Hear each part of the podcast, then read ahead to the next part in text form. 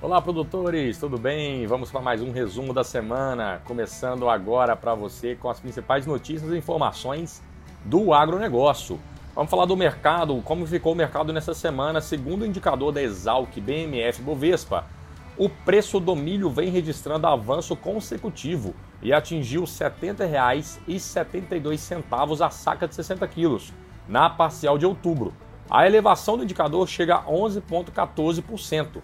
Segundo pesquisadores do CPEA, o impulso aos valores segue vindo da baixa disponibilidade interna, da maior demanda e da retração de vendedores que estão atentos ao clima e ao semeio da safra de verão 2021. Segundo o relatório sobre o mercado de café de setembro de 2020, produzido pela Organização Internacional do Café, destaca a queda mundial na produção de café. No ano cafeeiro 1920, o volume está estimado em 169,34 milhões de sacas de 60 quilos. Isso corresponde a uma queda de 2,2% em relação ao ano anterior.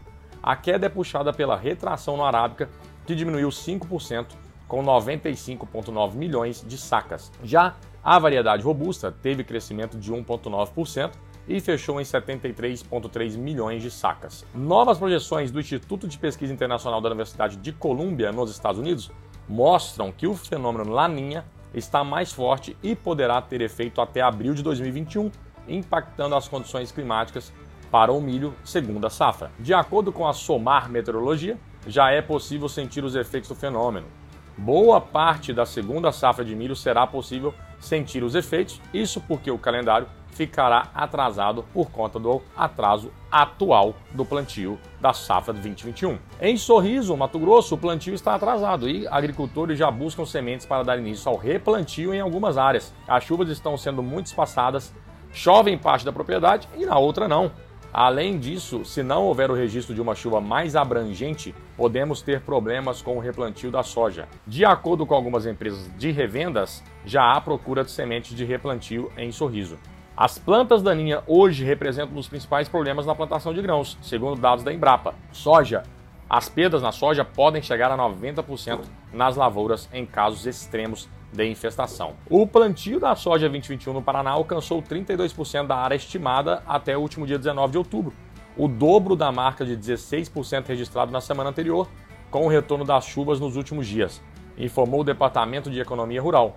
No entanto, os trabalhos seguem com atraso em relação aos anos anteriores e o nível de precipitação ainda precisa aumentar para que a semeadura avance com mais serenidade. Os preços de trigo continuam avançando no Brasil. Segundo pesquisadores do CPEA, a sustentação vem especialmente da retração das vendas por parte dos produtores do Paraná, que se mostram capitalizados e atentos à colheita do cereal.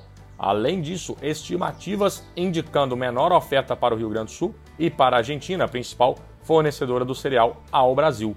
O consumidor chinês de café é mais jovem, vive principalmente nas áreas costeiras, compra mais o produto solúvel e com leite.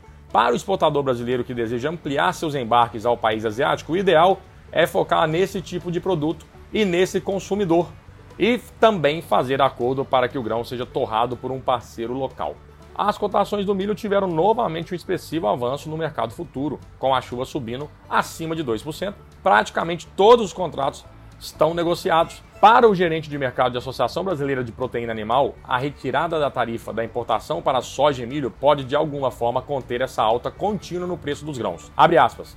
Estamos enfrentando neste momento preços históricos, aumentando os custos de suinocultura e avicultura, a redução das tarifas tem efeito de dar uma opção de suinocultor e avicultor de trazer esses produtos de outros lugares tentando conter essa alta contínua. Fecha aspas. A suspensão temporária das tarifas para importar soja e milho pode refletir pouco sobre os preços elevados. Segundo a Cogo Inteligência em Agronegócio, com base em cálculos de paridade de importação, a avaliação é de que o impacto do zeramento das alíquotas de importação será bastante limitado em decorrência do fato de os preços do milho e da soja estarem com cotações futuras em alta. A estiagem que atinge Santa Catarina já causa desabastecimento das propriedades rurais e compromete as lavouras de milho. Neste ano, o déficit hídrico é maior do que 700 milímetros, segundo a Federação da Agricultura e Pecuária do Estado de Santa Catarina. A situação já é considerada preocupante. A demanda da China pela soja dos Estados Unidos e a percepção de que o país asiático terá de recorrer por mais tempo ao produto norte-americano, após os atrasos no plantio do Brasil, tem dado sustentação aos preços futuros da oleaginosa na Bolsa de Chicago. Muito obrigado, produtores rurais. Esse foi mais um resumo da semana.